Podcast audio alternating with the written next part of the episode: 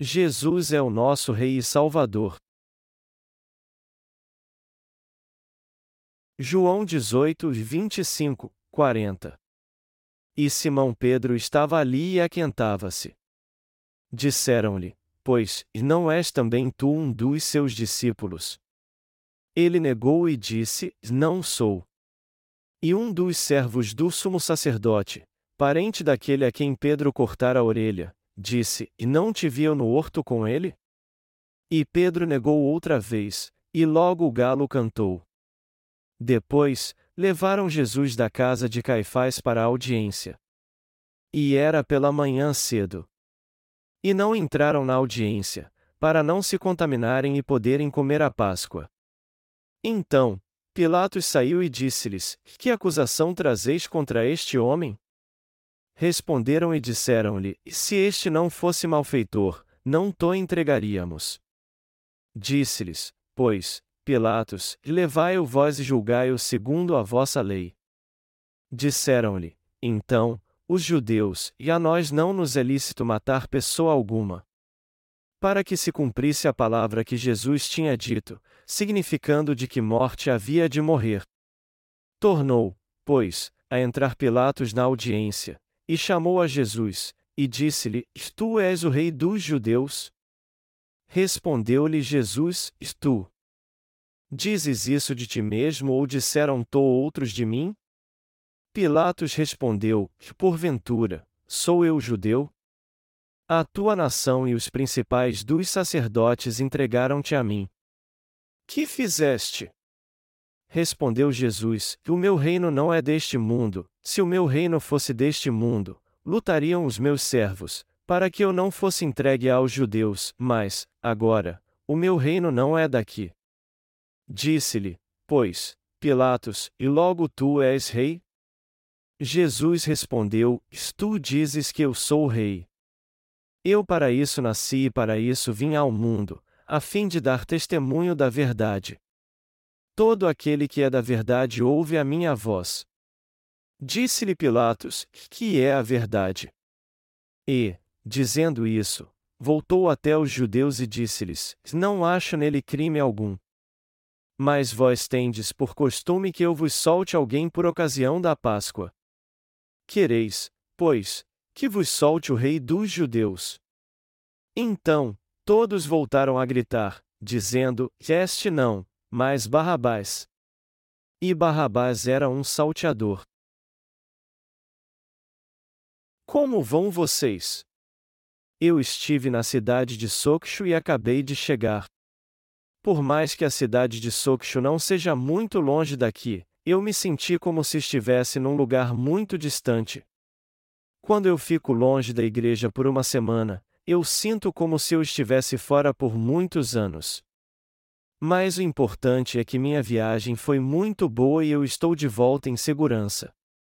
Eu espero que todos vocês estejam ótimos também. Eu posso ver que estamos com muito mais vigor do que antes, talvez pelo fato de termos muito trabalho pela frente. Há três dias um vírus da gripe tem se espalhado por aí, por isso, eu peço a vocês que cuidem muito bem da sua saúde. No entanto, o vírus da gripe não é o único problema que estamos enfrentando, pois problemas políticos e sociais também têm assolado nosso país. Só que isso não está acontecendo só na Coreia, mas no mundo inteiro. Mas, embora o mundo esteja um caos agora, os pregadores do Evangelho devem continuar sendo firmes em sua mensagem.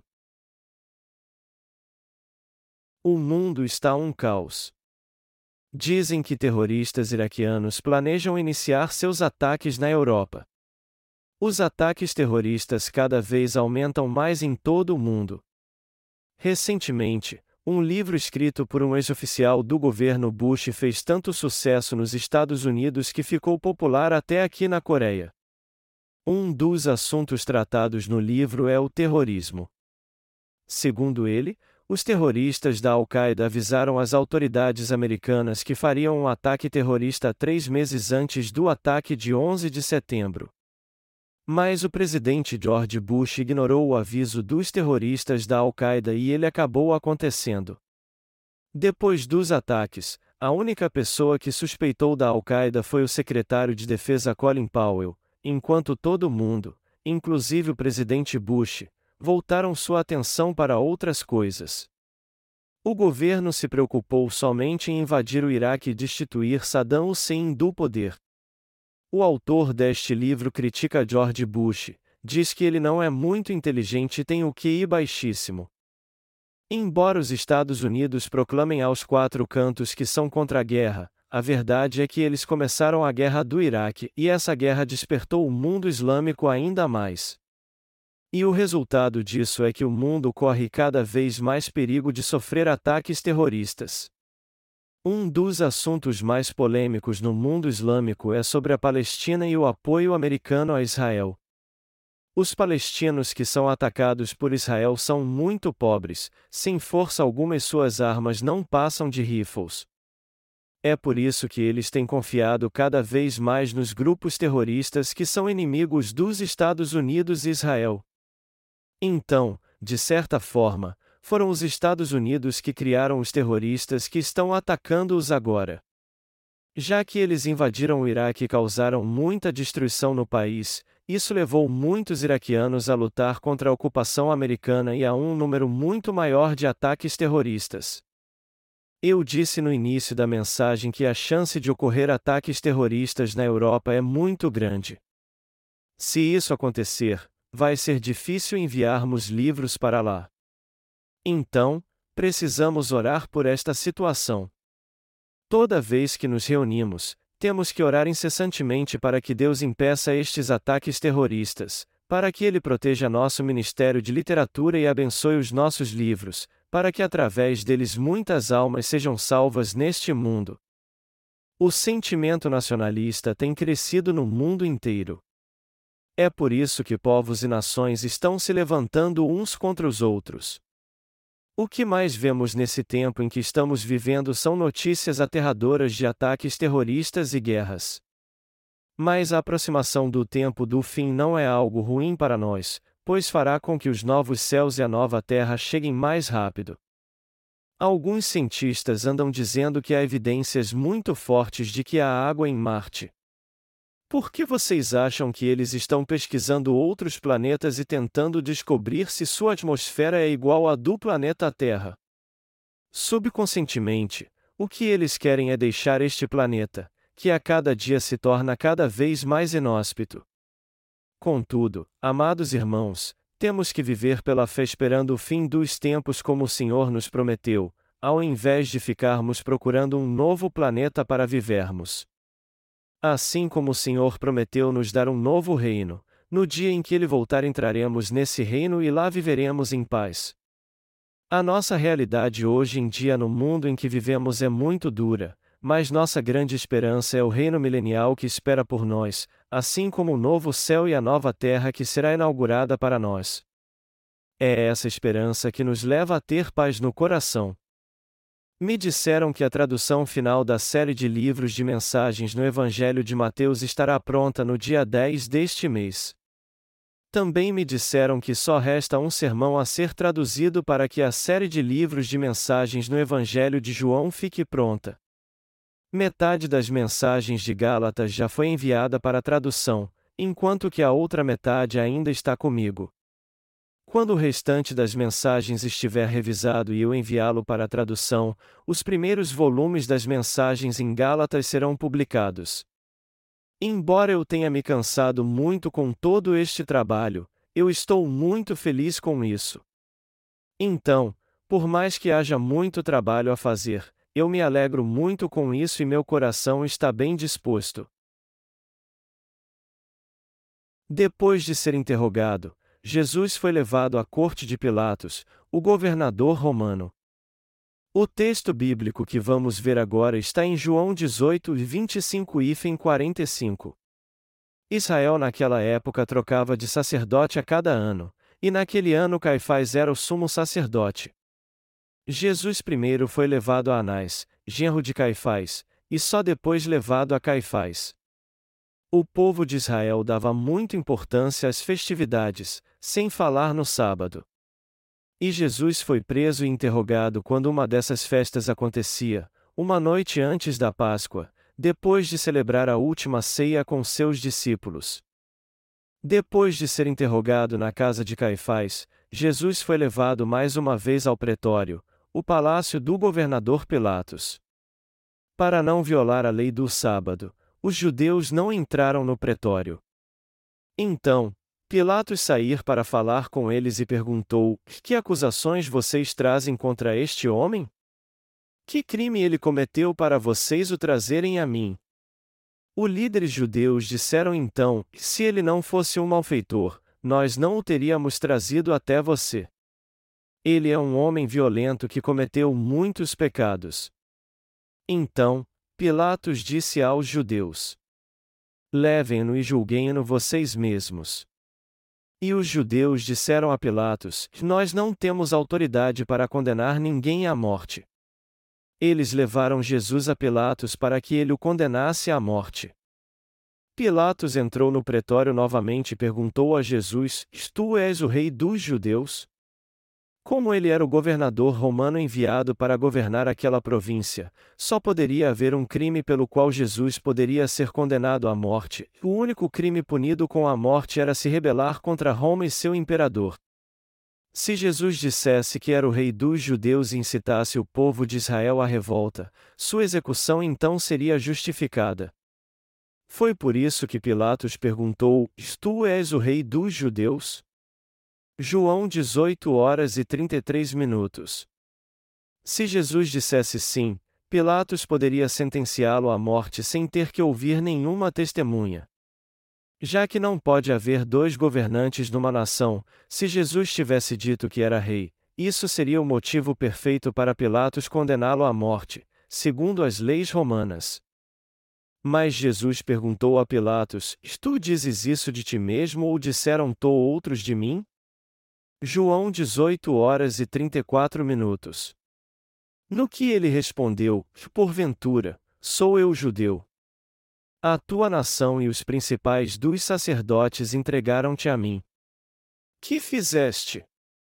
Já que Jesus foi acusado de dizer que era o rei dos judeus, a intenção de Pilatos era julgá-lo sob esta acusação e sentenciá-lo à morte.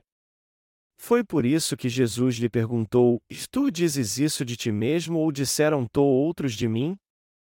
Jesus não deu uma resposta clara à pergunta de Pilatos, ao contrário, lhe perguntou: E é o povo de Israel ou tu que estás dizendo que eu sou o rei dos judeus? Por que eu nunca disse isso?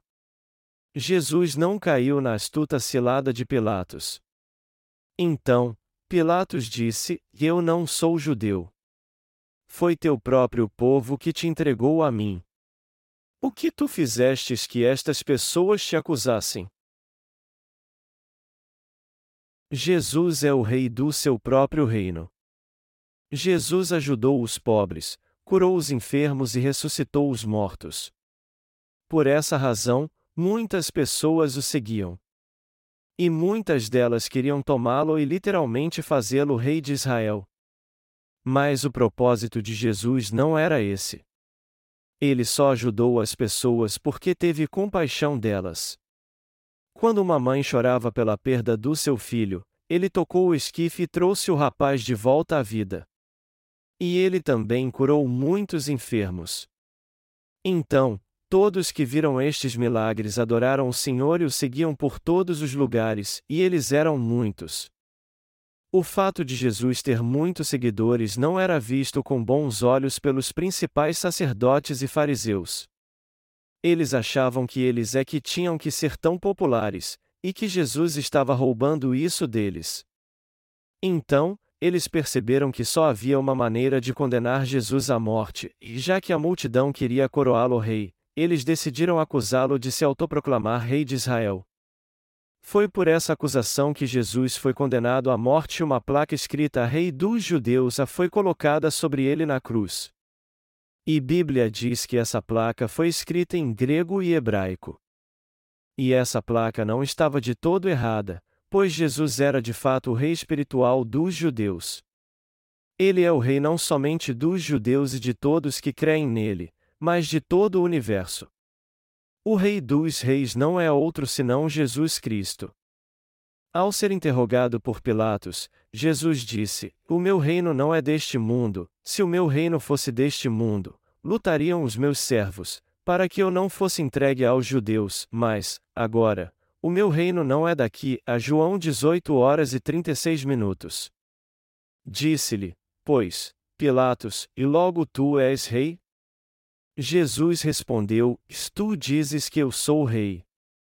Eu para isso nasci e para isso vim ao mundo, a fim de dar testemunho da verdade.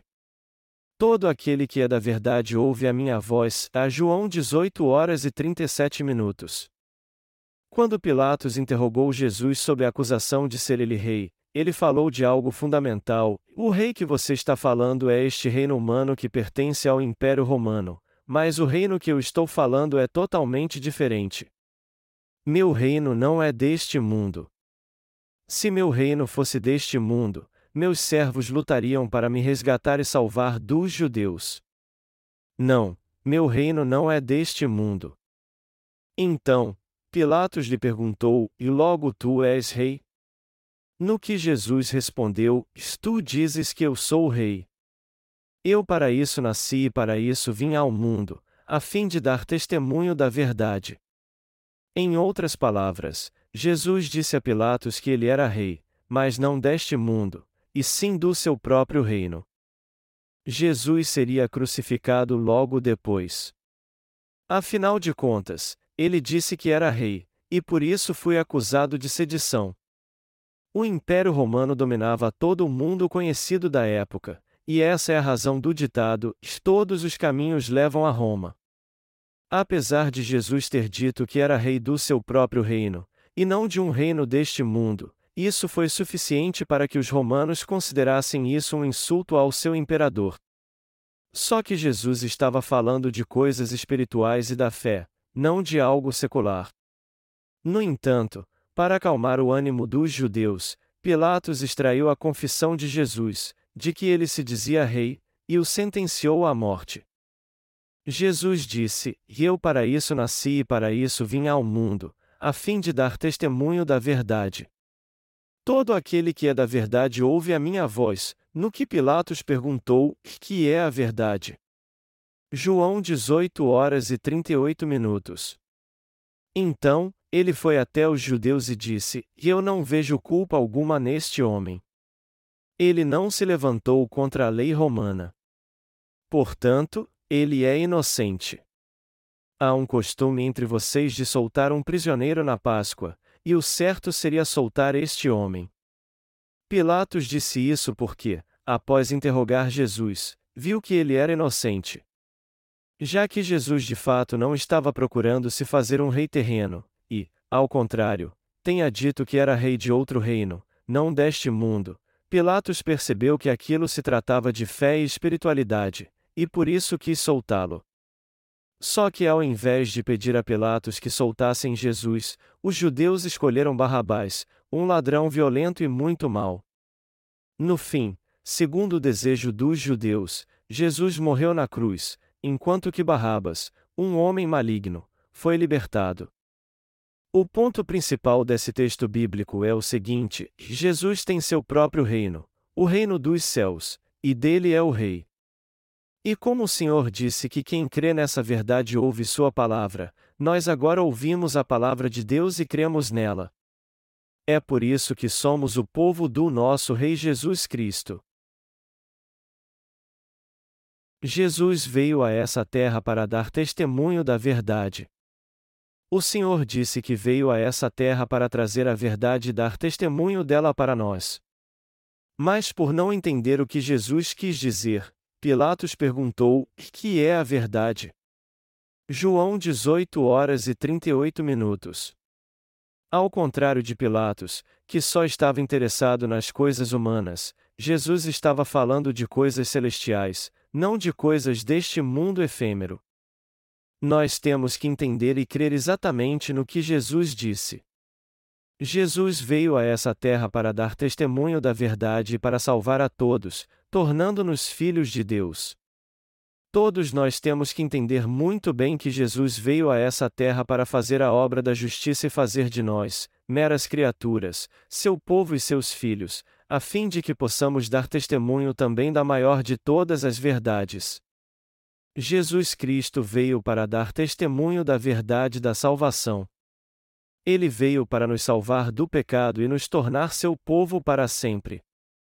A grande verdade testificada por Jesus é o que nos leva a nos tornarmos povo de Deus, e isso só acontece por causa dessa verdade. Só há uma coisa que está totalmente correta: Jesus nos salvou do pecado com o Evangelho da água e do Espírito. E ele veio justamente para dar testemunho dessa verdade, ele nos salvou com essa verdade.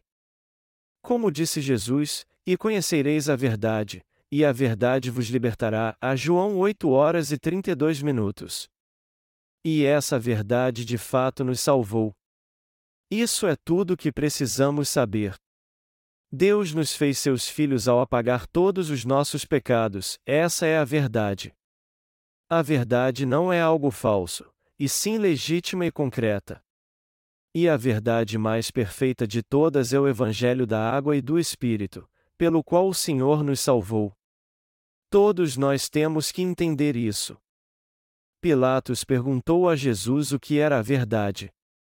Já que nascemos neste mundo como pecadores, nós iríamos perecer por causa dos nossos pecados, mas o Senhor veio como nosso Salvador. Jesus nos deu a vida e a salvação verdadeiras pelo Evangelho da água e do Espírito. Então, a pergunta de Pilatos sobre o que era a verdade foi tola. Embora Jesus tenha dito a ele pessoalmente o que era a verdade, ele não a entendeu. Jesus disse: O meu reino não é deste mundo, se o meu reino fosse deste mundo, lutariam os meus servos, para que eu não fosse entregue aos judeus, mas, agora, o meu reino não é daqui, a João 18 horas e 36 minutos. O reino do Senhor de fato existe, mas longe deste mundo visível. As pessoas atualmente não se preocupam muito com a questão de como nasceram, para que estão vivendo, para onde elas irão e em como será o fim da sua vida.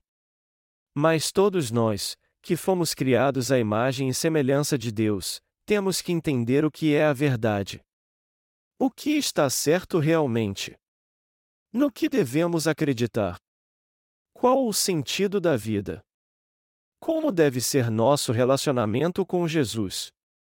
Nós temos que pensar em tudo isso. Como governador romano de Israel, Pilatos gozava de grande poder. Mas apesar disso, ele não saiba o que era certo ou errado. E mesmo tendo encontrado Jesus pessoalmente ouvido sua palavra, até o fim ele não conseguiu entendê-lo. A Bíblia diz que aqueles que são de Deus entendem a sua palavra exatamente como ela é. E os que de fato reconhecem a Deus creem nele e o seguem, ou seja, aqueles que querem seguir a única verdade, a verdadeira vida, a verdadeira justiça e o amor verdadeiro entendem o que o Senhor disse. Isso porque a verdade nos trouxe a vida eterna e a verdadeira remissão de todos os nossos pecados. Como eu disse no início da mensagem, o mundo está cada vez mais caótico porque terroristas estão atacando a Europa e o sentimento nacionalista tem crescido no mundo todo. Mas não há motivo algum para termos medo, pois temos a certeza de que quando o fim do mundo chegar, o Senhor com certeza nos levará como seu povo para o reino dos céus. É claro que ainda há algumas coisas que nos preocupam. Eu fico preocupado com a dificuldade que teremos para pregar o Evangelho por causa dessa situação caótica. Será que nós conseguiremos continuar pregando o Evangelho no mundo tão tumultuado como ele está? E se tivermos que parar com nosso trabalho missionário? Nós de fato nos preocupamos com isso. Mas apesar das nossas preocupações, temos que esperar pela volta do Senhor com fé e orações. E quando chegar a hora, eu tenho certeza que o Senhor nos levará para o seu reino e nos fará felizes e prósperos. Vocês também têm fé nisso?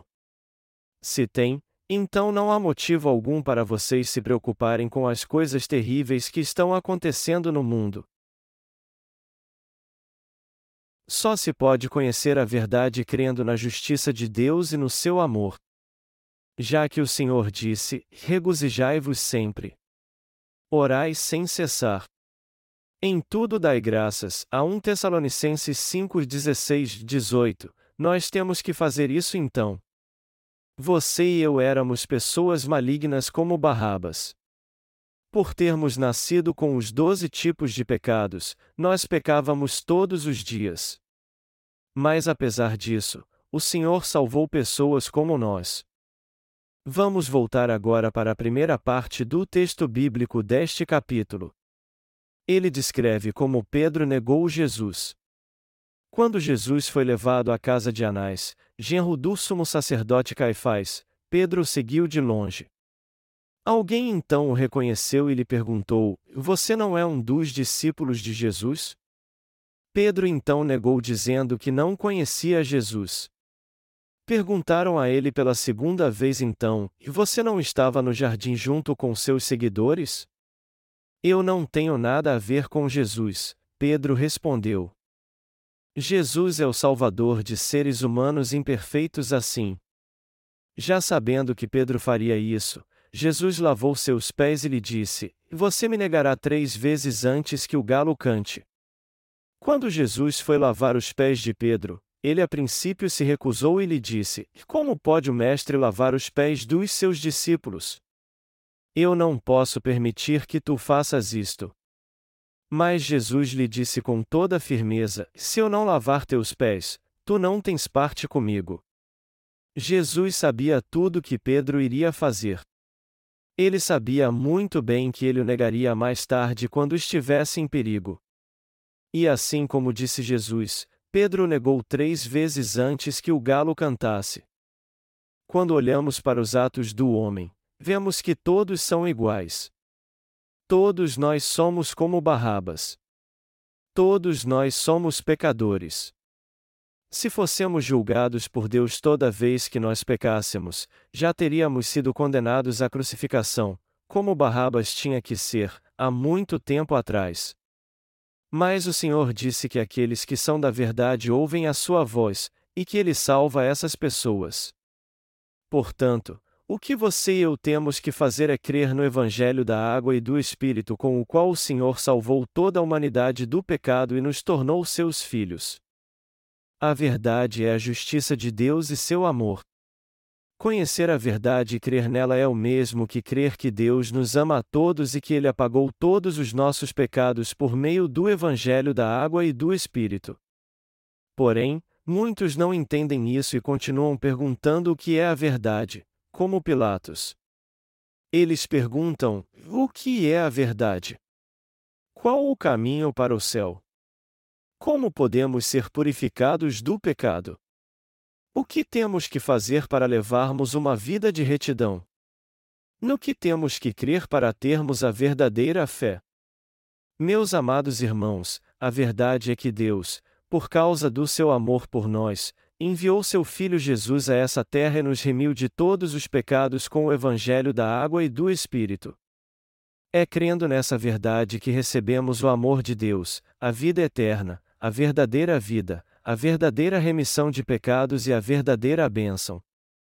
Deus apagou todos os nossos pecados com o Evangelho da água e do Espírito por causa do seu amor por nós, nos tornou seu povo e nos abençoou, e fará com que, Vivamos para sempre no mundo vindouro, pois preparou um reino para vivermos com ele. Este é o amor e a verdade de Deus que compõem a grande verdade. Amados irmãos, nossa vida não acabará neste mundo. Está escrito, e, como aos homens está ordenado morrerem uma vez, vindo, depois disso, o juízo, a Hebreus 9 horas e 27 minutos. De fato, num futuro muito próximo, Todos nós morremos e estaremos diante do trono do juízo de Deus. Vocês estão cientes disso? Para aqueles que ainda são jovens, não é fácil aceitar que o tempo vai passar rápido e que este dia logo chegará, mas só que ele de fato chegará para todos. Hoje é 24 de março, mas logo abril chegará e a primavera trará a renovação da vida. Mas a primavera não durará muito, pois logo virá o verão e depois, o inverno. O tempo voa mesmo e, num piscar de olhos, ele já passou, a metade do ano vai passar rápido assim.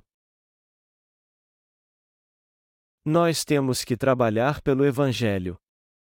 É uma bênção trabalharmos para o Senhor, pois ainda há tempo de pregar o Evangelho. Vocês concordam comigo?